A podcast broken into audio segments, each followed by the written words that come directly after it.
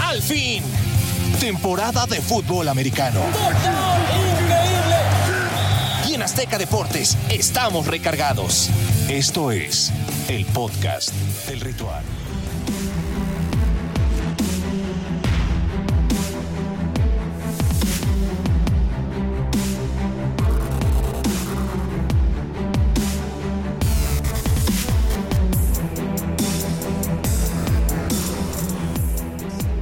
Perfecto, ahora sí estamos eh, de vuelta en un capítulo más del Ritual Podcast, como cada martes para analizar. Esto ya empezó, ¿eh? Ya empezó la NFL, ya hay todos los días de qué hablar. Eh, los debates están a tope desde, desde este momento, a falta de menos de tres semanas de que inicie. Mi querido Lalo Ruiz, ¿cómo estás, hermano? Muy bien, Gabriel, ¿tú? Bien, todo bien también. Hoy andamos un poco más relajados, dejamos el traje de lado. Hola, amigo. Voltea para acá, pues hay que saludar. Así me educaron en mi casa. Si saludan, pues uno saluda, ¿no? Vamos a platicar acerca de una conferencia bastante interesante. Bueno, de hecho, de las dos, si es que nos da tiempo. Uno de los equipos que más llama la atención son los Bills de Buffalo.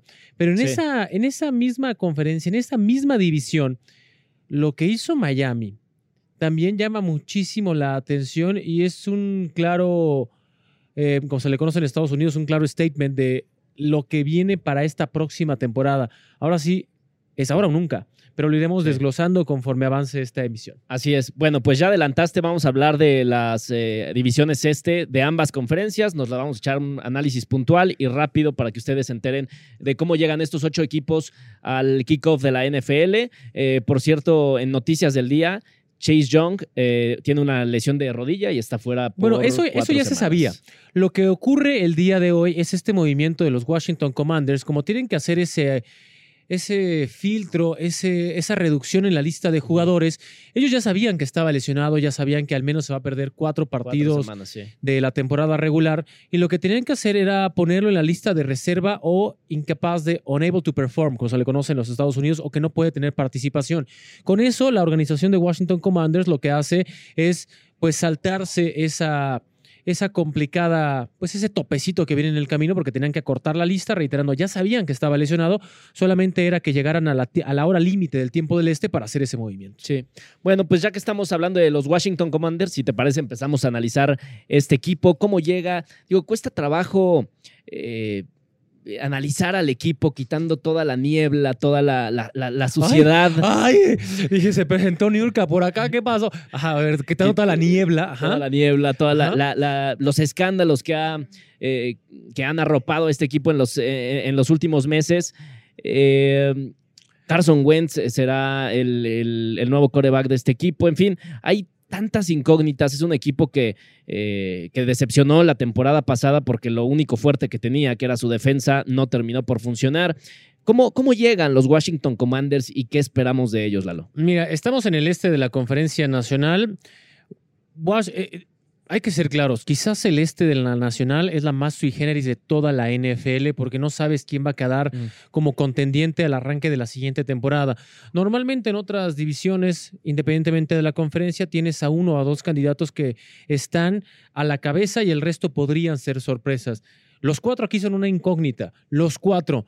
Washington, comenzando por ese cambio de nombre, hay que ajustarnos todavía a decirles Commanders. Viene esta noticia de Chase Young. ¿Qué olas? Mira, ya se presentó el que faltaba. Muy bien. Volver al futuro. Bueno, este, regresando a esto, incorporaciones. Ya lo decías, lo de Carson Wentz, ¿no? Pero además, los de Washington tienen a este guardia, a Andrew Norwell, que llega de los Jaguars. Le ofrecen un contrato de dos años por 10 millones de dólares. Llega Carson Wentz, este hombre que muchos decían no va a ser el mismo de Filadelfia. Para mí, que esté de vuelta en esta conferencia tiene ese, ese adicional ese aderezo que puede ser el detonante con Carson Wentz. Fue un traspaso, ni siquiera le cuesta a los Sí. Commanders hacerse de él. F. Obada, este defensive end, es un gran jugador, llega de los Bills, un año por un milloncito de dólares, es una ganga. Y Trey Turner, otro, otro guardia que llega de los Steelers. Y en el draft, híjole, en el draft se agarraron Chile, Mole y Pozole, agarraron su primera selección, fue un receptor abierto, eh, Wehan Dodson, segunda ronda fue Firarinen Mathis, este tackle defensivo que es muy, pero muy interesante. ¿Qué esperar de ellos? Hay que ser claros. Peor que la- Fortalezas, fortalezas de los Washington Commanders y después hablamos de las debilidades. Fortalece la defensa. Fortaleza es que continúan con este sistema eh, defensivo. Fortaleza es que continúan con este proyecto encabezado por el coach Rivera. Será muy, pero muy interesante ver cómo puede regresar. En la vida hay una máxima.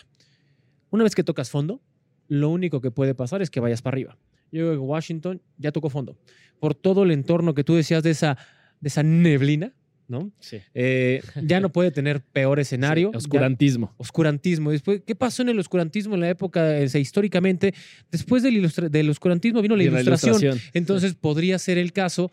Ah, que sí leemos, ¿eh? qué barbaridad, muy bien. Bueno, siéntete vean. orgulloso, hermano. Pero sí, les va a ir mejor que la temporada pasada. Bueno, sí, esa, esa defensa, pues yo también, yo también creo que es su fortaleza. Eh, tienen a Chase Young, que eventualmente estará en, en el campo. Tienen a Montesuit, a Fidarian Mathis, que lo agarraron en el draft. Eh, digo, eh, en cuanto a talento, da esperanzas esta defensa. Me causa interrogantes lo que puede hacer la, la- la coordinación defensiva de la mano de Jack del Río. Eh, A mí no. Es, es uno, eh, ¿Por qué no? No es por llevarte la contraria. Sí. Hay, hay escenarios específicos dentro de la NFL donde un entrenador brilla más en ciertas posiciones, no tanto cuando son entrenadores en jefe, sino cuando son coordinadores ofensivos o defensivos. Lo de Del Río, históricamente, es un gran coordinador defensivo. Por eso digo que a mí no me sorprende la defensa que tienen los Jaguars. Y sobre todo, esta relación que tiene con el head coach, porque muchas veces una vez que eres jefe y te relegan a ser coordinador, que ojo, cualquier persona quiere permanecer dentro de la liga independientemente del puesto. La cosa es llegar, permanecer y posteriormente dar el brinco de calidad o regresar como lo hicieron muchos coordinadores ofensivos, McDaniels el último, a ser head coach. Entonces, estando ahí es mucho más sencillo regresar. Por eso yo no le pongo, yo no le pongo el, asterisco a ese. ¿Dónde ponemos a. Carson Wentz? Eh, como una fortaleza, porque claramente es un upgrade de lo que tenían en, en temporadas anteriores, pero si llega otra vez con sus lesiones, pues puede llegar a ser también una debilidad. Hay una gran modificación y sobre todo muy interesante lo que hizo en el, en el draft eh, Washington, los Commanders. Agarraron un guardia, Chris Paul, en la, con la selección 230. El punto es, vamos a proteger a Carson Wentz. Carson Wentz históricamente ha sido un jugador que alarga de más las jugadas y eso ha provocado que tenga choques innecesarios y a la postre lesiones. Ha entendido conforme han pasado los años a través de los golpes, con base en muchas eh, aventuras amargas, a empezar a mutar su juego. Entonces, yo creo que Carson Wentz, esta temporada, vamos a ver una, una reinvención de él en esta posición y sobre todo, si lo han visto en pretemporada y sobre todo síganlo de cerca en la página de Washington Commanders, inclusive vienen posts de cómo está lanzando. Sano es una locura, una locura Sí, Carson es Wentz. buenísimo. A mí La me cosa- encanta Carson La Wentz. cosa es que en Indianápolis lo operaron y jamás, jamás tuvo tiempo de recuperación, porque así es Carson Wentz. Acorta los tiempos de recuperación, a la postre eso termina pasándole factura. Ahora le dijeron, Sí. mira hermano, estás quieto. Tienes que estar fuera 10 semanas, estarás fuera 10 semanas. Y así vas a llegar a Washington. Ah, ok. Entendió, está sano y será interesante. Será interesante sin duda porque también me parece que es la última oportunidad para Carson Wentz de establecerse como un coreback titular en un equipo de la NFL. Vamos a pasar al siguiente equipo y son precisamente las Águilas de Filadelfia, un eh, quizá el equipo que tuvo el offseason más espectacular de toda la NFL, supieron acomodar piezas, supieron les llega les, les, les cayó oro del draft, eh, la verdad un gran trabajo ahí del gerente general.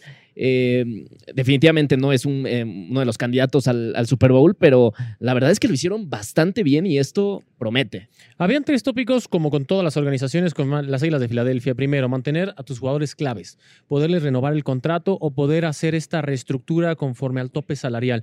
Eso era lo más importante que tenía de cara el gerente general y, por supuesto, el señor Lori era su interés, el dueño de Filadelfia. Haciendo una acotación rapidísimo, se publica una lista de Forbes, esta revista especializada donde van a conocer el valor de cada una de las franquicias. Está en el top 5 de las más valiosas, incluidos los Giants, que ahorita llegaremos con los Giants. La más valiosa, 6 billones de dólares, y son los vaqueros de Dallas. Ahora, hablando del Némesis, regresemos a Filadelfia. Conservan a Fletcher Cox. Fletcher Cox se ve bien. Le ofrecen un año y 14 millones de dólares. Fletcher Cox es un monstruo, un monstruo en la línea. ¿Sano? Agárrense. El otro, Jason Kelsey, el centro, lo convencen de no retirarse. Un año, 14 millones. Anthony Harris, el safety, este safety libre extraordinario, también le renuevan el, eh, un año, 2 millones y medio de dólares. Y aproximadamente a Boston Scott, este infravalorado corredor, porque es de mi vuelo, dice, no, está muy chiquito. Ojo, Boston Scott lo que hizo la temporada pasada fue espectacular. En medio de un titipuchal de lesiones, le ofrecen un año y un millón setecientos cincuenta mil dólares. Y las adiciones en agencia libre también fueron muy, pero muy buenas. ¿Qué pasa con Filadelfia? Reiterando el comentario inicial que esta es la, división más sui generis de toda la NFL.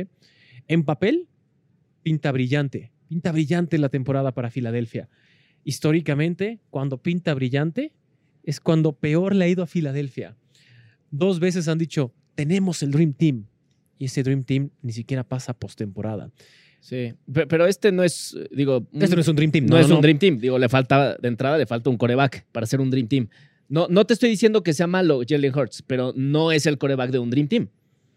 Pues de acuerdo a- al dueño, al señor de los ¿Pero qué te va a decir el dueño? sí. ¿Qué te va a decir el dueño? Que tiene un coreback que no, que no está a la altura. Pues no. Construyeron todo el equipo alrededor de Sí, no, de acuerdo. todo, todo, todo. Entonces, no solamente la visión del dueño, sino que convenció al entrenador en jefe, convenció a los mismos jugadores para rodearlo de talento.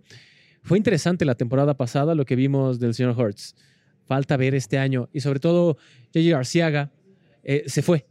Lo, lo cambiaron Ujú. que digamos que era este hombre que sorpresivamente elegían este receptor de Stanford en el draft anterior. Ahora han dicho, bueno, te vas de cambio, te vas, te vas. Sí.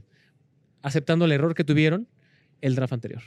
Sí, me gusta mucho eh, cómo Jalen Hurts forma parte de este gran juego terrestre que de por sí ya, ya, ya tiene muy bien establecido Filadelfia. Me parece que es una de sus fortalezas y sus dos frontales, tanto la defensiva como la ofensiva, eh, van a ser eh, pues de, un equipo que por ahí podría estar ro- rozando las 12, 13 victorias quizá. Mira, eh, falta, falta todavía tiempo para que den ese corte final en el roster todas las organizaciones, pero de llegar a concretarse en, al menos en la parte ofensiva, lo de Filadelfia será muy interesante porque tienes un ganador del Heisman. y tienes a un hombre que ha representado a los Estados Unidos, a las barras y las estrellas en 110 metros con vallas. Ya tuvo su primera anotación la semana 2 de pretemporada. Todavía faltan cortes, no sabemos si lo van a librar. Si estos dos se mantienen juntos, la verticalidad y profundidad que va a tener el equipo de Sí. Filadelfia le va a abrir todo un mar de oportunidades al señor Horst para que pueda correr. Muy bien, pues ahí la realidad, la actualidad de, los, de las Águilas de Filadelfia. Hablemos ahora de los eh, Giants. Oye, pero Eh, te falta Zach Pascal. O sea, hay, sí, un- no, hay no. una- hay unas adiciones brutales para Filadelfia, pero sí se nos acaba el tiempo. Vamos a darle. Vamos, vamos a darle para poder tocar también la- el, eh, los cuatro equipos de la otra conferencia. Vamos con. Sí, pero lo de Filadelfia me parece que sí va a estar Muy en, el, en el segundo, primer lugar, quizá de esta. En una vez se lo arrebatan a los, a los Cowboys. Pascal, sí, sí, sí, es una- es una locura, al menos en papel. Por eso decía, híjole, me da miedo cuando se ve Sí. tan bien en papel. Vamos a hablar ahora de los Giants, uno de esos equipos que eh, están eh, en, en duda sobre lo que puedan hacer.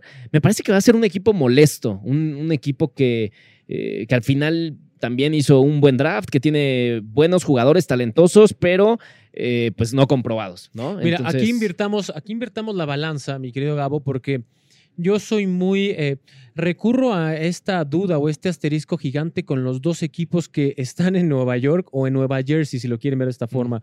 Tanto Jets, que lo repasamos más adelante, como los Giants. Mi pregunta hacia ti es, ¿qué le ves de interesante a los Giants para cambiar esa inercia negativa que han llevado en las últimas temporadas?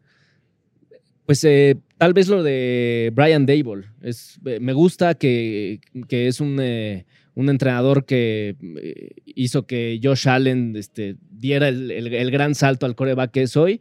Y me parece que eh, esa puede ser la última llamada para decirle a Daniel Jones, ya no tienes pretextos. Te dimos este, a- a- a- al cuate que, que creó o que, o que ayudó a que mejorara uno de los mejores corebacks del momento. Y eso a mí me gusta bastante. O sea, pero de eso a que lo pueda lograr, yo la verdad sí lo, lo veo muy, muy complicado. Para mí va a ser el último lugar de la división, Sí. los Giants. Sí, bueno. Y no es porque sean rivales divisionales, no tiene nada que ver. Honestamente, no le veo ni pies ni cabeza a ese proyecto. Tienen una frontal defensiva interesante también. Sí, Eh, pero cuando llegan las lesiones, que, que llegan Sí. en todos los equipos, ahí es cuando viene la, de Black, la debacle de Y- cualquier Ah, organización. y, y lo de y lo de Saquon Barkley también. Eh, eh, la- es la gran pregunta de este equipo. Si vamos a ver por fin a ese Saquon Barkley que nos pintaron como eh, que, que sí es muy talentoso y que visto. tiene la, la potencia. Sí lo hemos Lo visto, hemos pero visto. no ha La logrado despuntar. Híjole, es que ahí es cuando difiero, es lo mismo que con Christian McCaffrey. Sí, sí, O sea, sí, pues las lesiones, Si- por lo que quieras. Si le avientas toda la carga a un solo jugador, Eh. obviamente lo vas a romper. Si es mucho más balanceada tu ofensiva, pues tienes oportunidades de que sea más longevo. Ahí yo si fuera con Barkley o pues si fuera C con Barkley, mi, mi tronco es una pierna, ¿no? Pero eh, si yo fuera el representante de este jugador, yo sí sugeriría tajantemente a la organización o que modifiquen el estilo de juego o cuando renueven les va a costar las perlas de la Estatua de la Libertad que no tiene. Sí, bueno, pues, ¿cuántas victorias le das a los Giants? Siete. Siete victorias y creo que te viste vi buena onda. muy buena onda. Muy buena onda. Eh, bueno, los Giants, eh, último lugar, dice Lalo, de esta, de este, este de la Nacional. Eh, y vamos finalmente con los Dallas Cowboys del de, el coach Mike McCarthy. Muchos dicen que, Lo más débil es el coach. que es lo más débil. Justamente eso te iba a decir, digo, porque, eh, bueno, eh, en sí me parece que sí es un equipo un peldaño abajo de nivel eh, en comparación a, eh, al- a la campaña anterior. Eh, pero Mike McCarthy, pues sí, ya también, eh, si no funciona, podrían poner ahí a cualquiera de sus dos coordinadores, ofensivo o defensivo, de, eh, le, le están ahí pisando los talones. El coordinador ofensivo de los Vaqueros de Dallas me parece uno de los mejores coordinadores dentro de toda la liga. Pero bueno, cerrando ese paréntesis, el coach McCarthy no es nada personal en contra de él, a pesar de que históricamente. a pesar de que me cae mal. no, no, a pesar de que ya tiene un Super Bowl, ese Super Bowl es 100% de Aaron Rodgers. Sí. 100% de Aaron Rodgers. Cuando se rompe la relación, ese equipo no caminaba. Cuando llega y sustituye a otro fiasco, porque fue eso, un fiasco la apuesta de Jerry Jones y sobre todo el tiempo que deja al señor Jason Garrett saliendo de esta organización, haciendo historia, porque estaba y sentía los colores. La justificación que quieran fue un fiasco. Me parece que en esta postura, terquedad, necedad, ideología, pónganle la etiqueta que quieran. Este es el último, la última oportunidad que tiene McCarthy. Sí. La última. De lo contrario, sería tiempo perdido para esta organización. Una de las que más afición tiene fuera de los Estados Unidos. No solamente en nuestro país, en el mundo. Una organización que, reitero, hace poco lo dije, vale 6 billones de dólares. 6 billones. Sí, pero una cosa es lo que hagas tú como organización para que, que sea valiosa tu Imagínate marca si y vale otra cosa son los ganar. resultados deportivos. Imagínate cuando ganen. Están viviendo del pasado, de la época o de la década de los noventas. Entonces, Sí. los vaqueros están obligados esta temporada a ser campeones. Cualquier resultado inferior a eso es, es un fracaso. Ojo, ¿quiénes traen los vaqueros? Tuvieron un lío, pero brutal. No me hubiera gustado a mí ser el gerente general, ni mucho menos estar en el área que llevaba los dineros, porque se les vino un bronconononón con el tope salarial. Y dijeron, a ver, de todos estos que tengo, y así iba tu comentario, que por eso lo consideras, o quiero inferir que por eso era Sí, un equipo inferior en comparación al roster. a la ofensiva sí es un equipo inferior. A la ¿No? defensiva me parece que siguen con un equipo bastante competitivo, Sí. pero ofensivamente y sobre todo en el cuerpo de receptores, eh, me parece que le quitaron eh, Se muchas armas a. Dak Prescott. Sí. Se queda nada más con Michael Gallup, este hombre que era el que estaba pendiente de renovación, 5 años, que 58 aparte millones está, de dólares. si no mal recuerdo, está lesionado. Ah, Hasta ahorita sí, pero la medicina evoluciona fantástico, ¿no? Eh, otro, de Marcus Lawrence, el defensive end, 40 millones. Ahí, entre dos jugadores, llevas 98 millones de dólares. Luego dices, ah, caray, a ver, Leighton Van Der Esch, híjole, es un buen linebacker propenso a lesionarse. ¿Sabes qué? Un año. Vamos a quedar un añito más, dos millones. Oye, pero está Dalton Schultz, está la cerrada, que fue el mejor de la división. No lo puedes dejar ir. Bueno, tienes razón. Oye, pero pues ya lleva 100 millones. Bueno, pues ofrécele. ah, ¿Cuánto nos queda? Pues, dale 11 para que se quede un año. Bueno, pues acepta 11. Aceptó 11. Oye, ya tenemos 111 millones. Sí, espérame, ¿quién más falta? Jason Kears, Malik Hooker, Brian Anger. No, espérate, ya no tengo lana. ¿Cómo le voy a hacer? Por eso ofrecieron contratos de dos años o tres. Dos años a, Jason, a Jaron Kears, este safety extraordinario, 10 millones. Honestamente fue por Sí. amor al Por equipo, sí, porque en cualquier otro, si, a- si se iba a la agencia libre, le ofrecían mínimo el doble. sí. Entonces, honestamente, a mí no me, hubiera ser, no me hubiera gustado ser el jefe porque, híjole, la lana, me gusta la lana, pero no me gusta gastar. Entre, entre Cedric Wilson y Amari Cooper lograron la temporada pasada 1.400 yardas y 14 touchdowns. ¿Quién, quién, va- quién te va a dar esos números hoy de tus receptores? Nadie. Nadie. Por lo tanto, deberá mutar el estilo. ¿No de a juego. Brown? Ojo, así nacen las grandes, los grandes Sí. nombres en la liga. No digo que no. Siempre ante la partida de una estrella viene la oportunidad para que otro comience ese ascenso. Así es históricamente la liga. Pero el problema es que en ese, en ese periodo de transición y ante la poca paciencia que yo si fuera aficionado de Dallas tampoco tendría paciencia después de más de, híjole, ¿cuánto ha pasado? Sí, ¿16 años? sí. Sí, sí, sí. Es una locura. Para el equipo que al final se ha mantenido siendo el más valioso de- del mundo. Sí, y eso viene por lo de Kurz, pero bueno, no voy a decir marcas. A ver. Ahí está. Eh, última, última pregunta, último Ajá. cuestionamiento para pasar al- a la otra conferencia, que es. ¿quién va a terminar la campaña como titular? ¿Tony Pollard o Ezequiel Elliott? Yo digo que Pollard.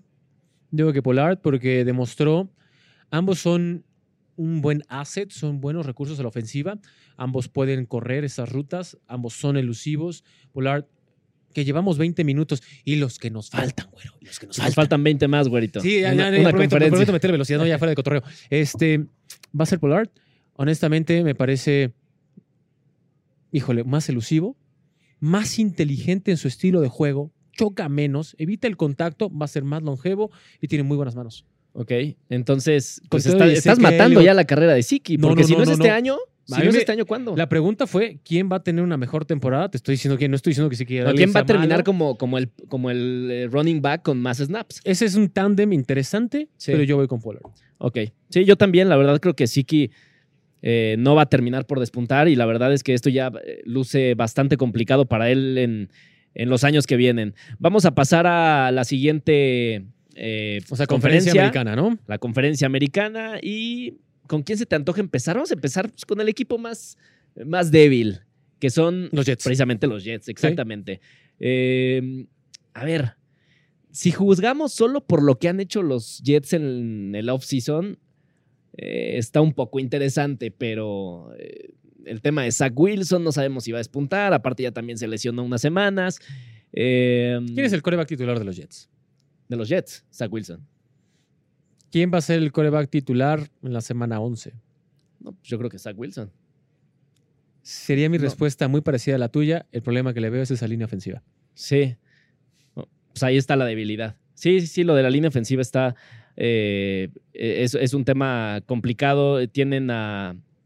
Tenían a Mekhi Beckton, que no sé si se pronuncia así, pero la verdad, con, con él y con este. y con George Fan del otro lado, lucía bastante interesante. Pero con la lesión de Beckton, eh, pues me parece que otra vez eh, se, trae- se traen a Dwayne Brown, que es eh, un jugador con mucha experiencia, pero eh, no tiene el talento que tiene Beckton y es ahí donde empezó a, a trastabillarse esa línea ofensiva que me parece que sí le va a causar este, bastantes problemas. Lo más llamativo de los Jets en toda la pretemporada, y no estoy siendo alarmista, no estoy siendo negativo, lo más llamativo, lo más llamativo era el escándalo de Zach Wilson.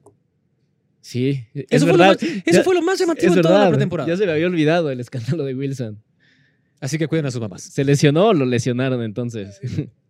Es que, miren, esto suena a cotorreo, pero una vez que se fragmenta el vestidor, una vez que empiezan las diferencias, que dejan entrar a jugadores, va a ser bien complicado que Zach Wilson, no es imposible, pero va a ser bien complicado que se vuelva a ganar sí. ese lugar. Y después vemos eh, estos videos donde está Palmer entrenando a Zach Wilson, donde dice que no hay mejor jugador o que no tenga ética de trabajo mejor que la de Zach Wilson.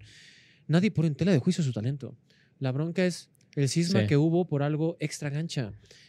Oye, O sea, pues, que lo más llamativo de los Jets en pretemporada sea eso, me parece injusto. oye, pues pero Robert reflector- decía, Robert decía que Joe Flaco tiene la capacidad para ser este coreback titular en muchos equipos de la NFL, pues se le está cumpliendo el deseo, ¿eh? Por eso te decía, ¿quién va a Imagínate. ser el titular en la semana 11? 12. Sí. Bueno, vamos a ver. Yo, yo creo que sí se mantiene Zach Wilson. Eh, es un jugador muy talentoso, pero, Muy, honestamente es muy Sí. talentoso. Pero, mm, pero sí está complicada su situación también con el equipo. Eh, Mike LaFleur es el nuevo, es- no es el coordinador ofensivo. Vamos a ver. Es este, interesante, muy interesante. sí. Vamos a ver cómo funciona. Eh, vamos a- al siguiente equipo. ¿Te ¿Quién, parece con los Pats? quién te gusta? Vamos Porque con los para Pats, mí los vamos dos con los Pats. contendientes son los, los Bills y Miami. Suena rarísimo, pero Bills y Miami son Sí. los contendientes en esta. No yo creo que, los, con Tony yo creo que los. Pats se van a estar peleando ese segundo lugar con, con los Dolphins. Sí, Este, puede ser, pero van un, un pasito atrás o pasito y medio atrás de Miami en mi forma de verlo. Sí, a ver. eh, Arráncate, en- arráncate. ¿En dónde ponemos las, las fortalezas eh, de los Pats? Me parece que pues, que sigue siendo la defensiva y que sigue siendo Bill Belichick. Cuando tienes a Bill Belichick eh, como tu entrenador, es, es eh, claramente tu fortaleza y la defensiva. Sí, la defensiva y sobre todo, no sé cómo le hacen para manejar el dinero, no sé cómo le hacen para convencer a jugadores. Honestamente, tienes a Belichick, que es un fuera de serie, quizás el mejor entrenador en todos los tiempos de este deporte. Más abre el diablo por viejo que por diablo. Te puede gustar o no esta franquicia, pero sin duda es el mejor de todos los tiempos en entrenador. Ahora, agencia libre, también tenían un bronconón. Dinero, tenían un bronconón. Y consiguieron lo impensable. Mantienen a David McCurdy, al free safety, un año por 9 millones. Mantienen a Jawan Bentley, el linebacker, dos años, 6 millones. A Brian Hoyer, este coreback que ha ganado más que muchos de los titulares en la, en la NFL. Lo de Brian Hoyer es extraordinario, siendo segundo o tercer equipo. Pero en fin, James White, ese corredor, dos años, 5 millones de dólares. Nick Folk, el pateador, dos años, 5 millones. Luego Trenton Brown, dos años, 22 millones de dólares. Este hombre iba a la agencia libre, hubiera conseguido al menos 30. No sé cómo le hacen para convencerlos. Malcolm Butler regresa, este hombre que fue el el héroe del Super Bowl hace unos cuantos ayeres contra Seattle, que sigo sin entender por qué demonios lanzaron, pero bueno. Eh, Matthew Slater, este receptor, un año, 2.6 millones de dólares. Davon Uchoa, el tackle defensivo, dos años, 21 millones de dólares. Este hombre será fundamental. Y Jake Bailey, el punter, 10 millones de dólares, extensión de contrato. Eso solamente es en agencia libre. Incorporaciones: Terrence Mitchell, Ty Montgomery, Mac Wilson, Devante Parker, Jerry Peppers, Matt Sokol y Lee Jordan Humphrey. Receptor: hasta dirán, bueno, no hay grandes nombres. Lo más interesante es la evolución física y cómo ha dominado ahora este sistema de juego Mac, este, Mac Jones. Mac Jones. Sí, lo de Mac Jones es muy interesante porque hay muchos que dicen que, que ya fue su techo. Yo creo que puede seguir creciendo, sobre todo si le das más herramientas a la ofensiva. Yo creo que va a estar en la conversación de todos los quarterbacks electos en ese draft a jugador más valioso. Ok a ese nivel. Es una apuesta interesante. A ese nivel. Con todo y que, reitero, van un pasito por detrás de Miami. Imagínate cómo está Mac Jones. Sí, yo también creo que no hemos visto el, tope de Mac Jones y, la realidad es que fue el mejor coreback novato de la temporada pasada. así, De, así de fácil. Porcentaje de pases completos, una locura lo de Mac Jones. Eh, y ahora licado con mamey con hueso, uh, ni te cuento. ¿Dónde ponemos el juego terrestre? Porque no, no supe bien si ponerlo como una fortaleza o como una debilidad, porque no tienen ningún. No tengo un playmaker pero tengo un tándem que me gusta bastante, que es Damien Harris y Ramondre Stevenson. Sí, ponle un signo de interrogación. De verdad. Y te faltó James White. a ver. Le faltó James White porque honestamente es Belichick. O sea, te puede poner un tackle a correr si lo pone y dice que va a estar. Hemos visto cada cosa con este hombre. Y, draftearon a dos corredores más. O sea, tienen muchos corredores. Sí, tienen muchas opciones. Miren, puede sonar absurdo, pero a las pruebas me remito. ¿Cuándo habían visto, previo a. en la NFL, previo a Belichick, que utilizara a una la cerrada como corredor? Cuando tenía a Aaron Hernández y cuando tenía a Gronkowski. Gronkowski era fantástico bloqueando, Aaron Hernández era fantástico corriendo, no lanzaban tanto, dijeron, váyanse a correr, vete a bloquear, vete a correr. Llegaron al Super Bowl, lo ganaron. O sea, es una locura, una locura. Pues sí, yo creo que es justo aquí donde está la debilidad de los, eh, de los Pats. No, no encuentro playmakers a la ofensiva. Su movimiento más interesante fue Davante Parker. Eh, y ya, más allá de eso, no estoy seguro que Nelson Aguilar, Jacoby Meyers y Hunter Henry o John Smith vayan a tener una productividad alta. Me parece que es un equipo que le va a costar trabajo anotar y que se va a tener que recargar en su defensiva. Nelson Aguilar, póngale también un asterisco. Yo creo que viene este repunte del receptor. Ok, vamos a ver. Eh, vamos con el siguiente equipo, ya analizamos a los... Ah, faltan... Vamos con los Dolphins. Falta Miami, falta, falta Miami y faltan los Bills. Vamos con, con los Dolphins, un, un ah. equipo que llega con mucha presión, sobre todo... Eh, eh, bueno, el presionado va a ser tú a Tongo Bailoa porque ya también eh, tiene que responder sí o sí esta temporada. Mira, para empezar, esta, esta organización es un quilombo. Un quilombo es un, es un ¿no? Empezando por el dueño, el señor Ross. Oye, te doy 100 mil dólares y pierdes cada partido. Oye, no, ¿cómo voy a perder? No, Oye, ese es un escandalazo que se apagó muy rápido. Mete, ¿eh? mete la demanda y. Pues, cállate, no digas, no, cállate, cambia de tema. Oye, pero le ofrecías 100 mil dólares para que perdiera. O sea, oye, asociación de jugadores que ¿Qué onda? Este, NFL Gudel, ¿qué onda? No, y lo de, lo de Brian Flores. No, pero eh, por eso fue Brian Flores y con, con el señor Ross. Oye, este, estaba buscando el señor Ross a un jugador cuando no se podía. Pues, cambio de tema, cambio de tema, no pasa nada. Este. Oye, pero estaba buscando cambio de tema, este, ya viste que está bien nublado. Oye, espérate, que, hay Fórmula 1 en mi estacionamiento. Oye, pero estás haciendo todo mal. Bueno, está bien, tráete un head coach nuevo. Va, te traes un hombre que le das la oportunidad, tienes a tu Atago Bailoa, tienes grandes oportunidades. ¿Sabes qué? Tengo lana, tengo mucha lana. ¿Qué hacemos? ¿A quién quieres? ¿Qué traes? No, pues, como en la tiendita. ¿Para qué me alcanza? No, pues te Sí. alcanza para toda la liga. ¿Qué quieres, güey? Ah, pues órale, va, me alcanza para todos, va. Quiero a Teddy Bridgewater, quiero a Cedric Wilson, quiero a Chase Edmonds, quiero a Connor Williams, quiero a Keon Crossen, quiero a Alec Ingold, quiero a Trent Quiero a Serfield, Tyreek Hill. a Raheem Mostert, a Terren Amsterd, a Tyreek Hill, a Sonny Mitchell, a Cole Vanguard, a Melvin Ingram, a Porter Gustin y a Mohamed Sanu. Sí. Oye, espérate. Pero hay que renovar. Sí, también renuévalos. A Mike Gaisiki, el más interesante, también renuévalo. Oye, tenemos a Shevin Howard, el corre. Sí, dale 90 millones. Oye, espérate. Entre tus cosas, pues ya, este. Uno llega por 75 millones, Teron Amsterdam, ese tackle que es extraordinario. Más la renovación de Shevin Howard, oye, lleva 155. Ah, dale. Oye, pero Cedric Wilson son 22, está bien, dale. Chase Edmonds son 12, dale, da tú, dale. Connor Williams, ponle aguacate. ¿Cuánto quiere? 14, dale, 14 millones. Sí. Oye, espérate. Entonces, lo que, lo que acabas de armar es un super equipo. Sí, y, y yo creo que gracias a, a todos estos elementos que tiene, Tua va a tener la capacidad de hacer que la presión que él tiene sea la mínima posible.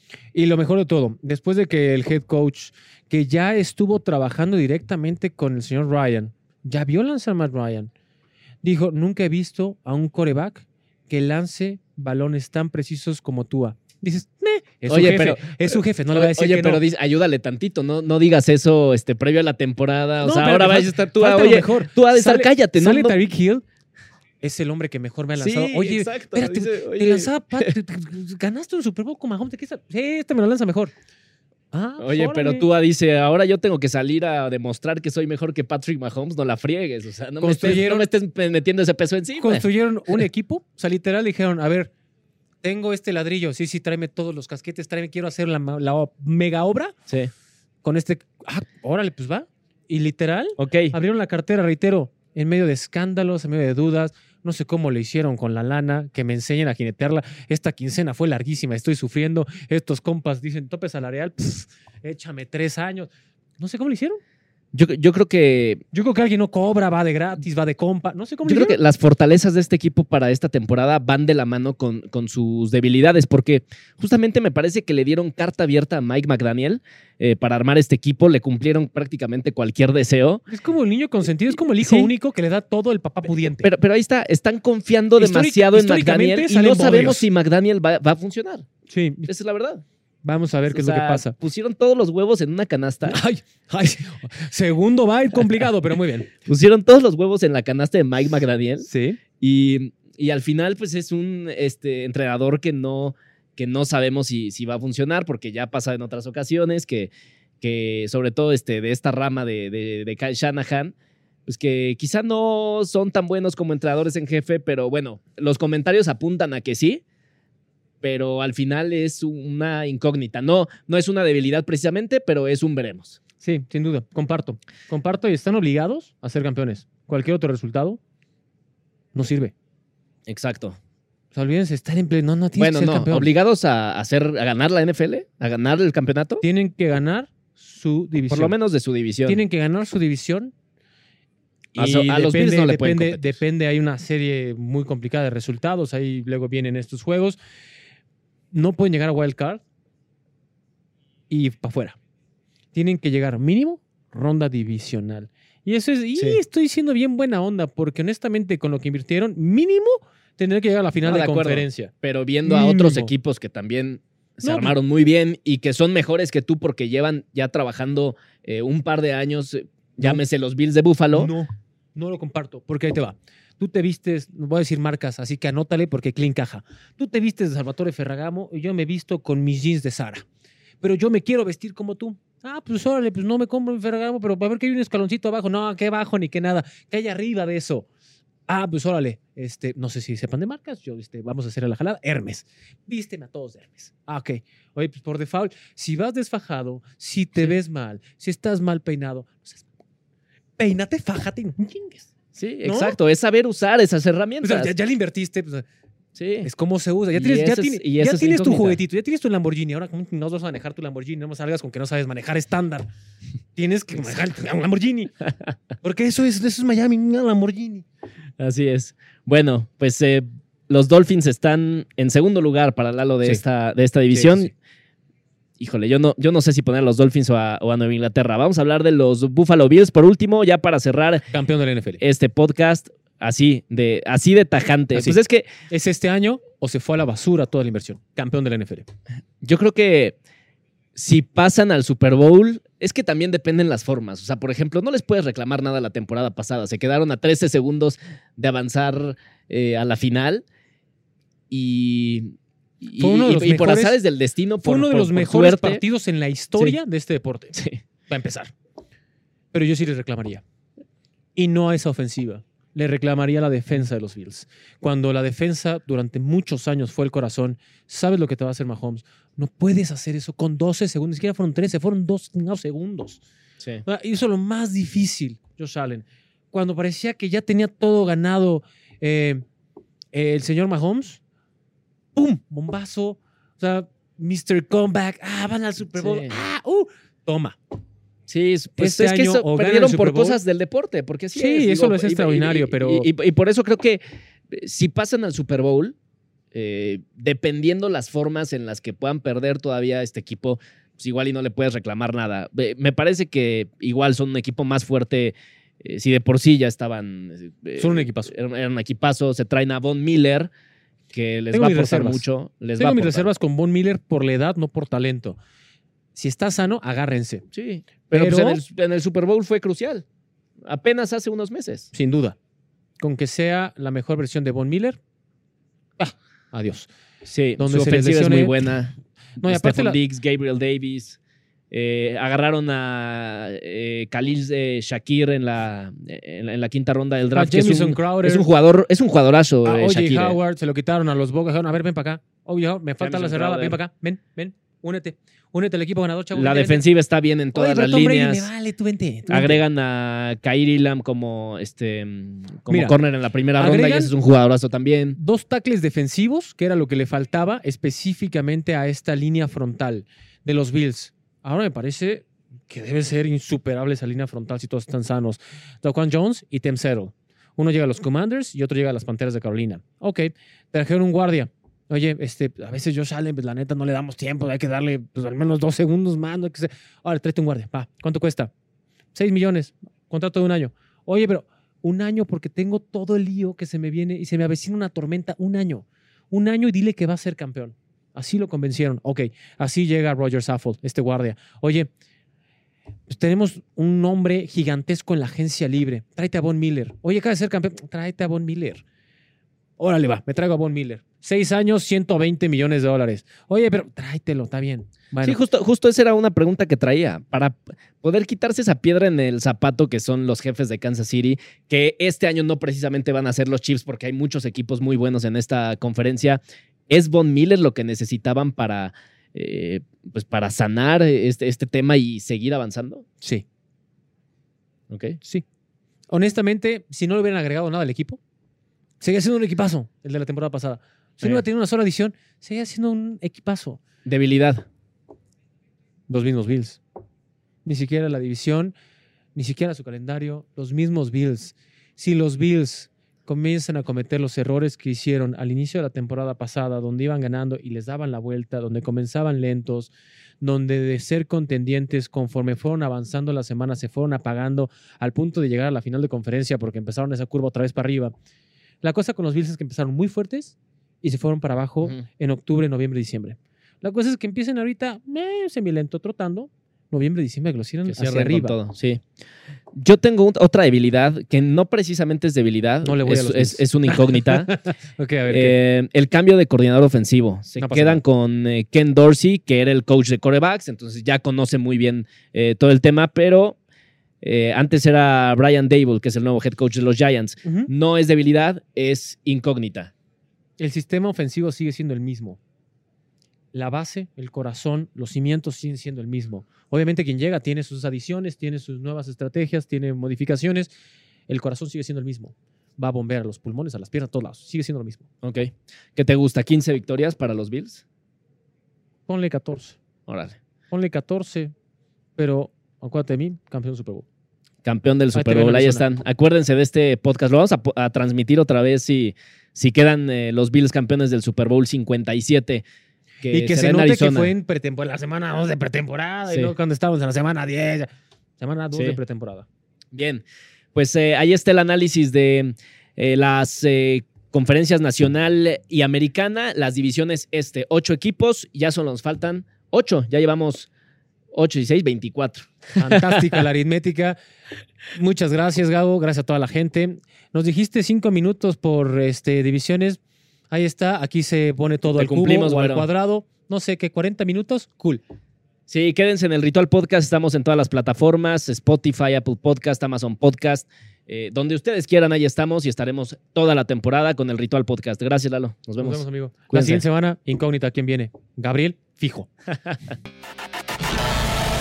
Azteca Deportes.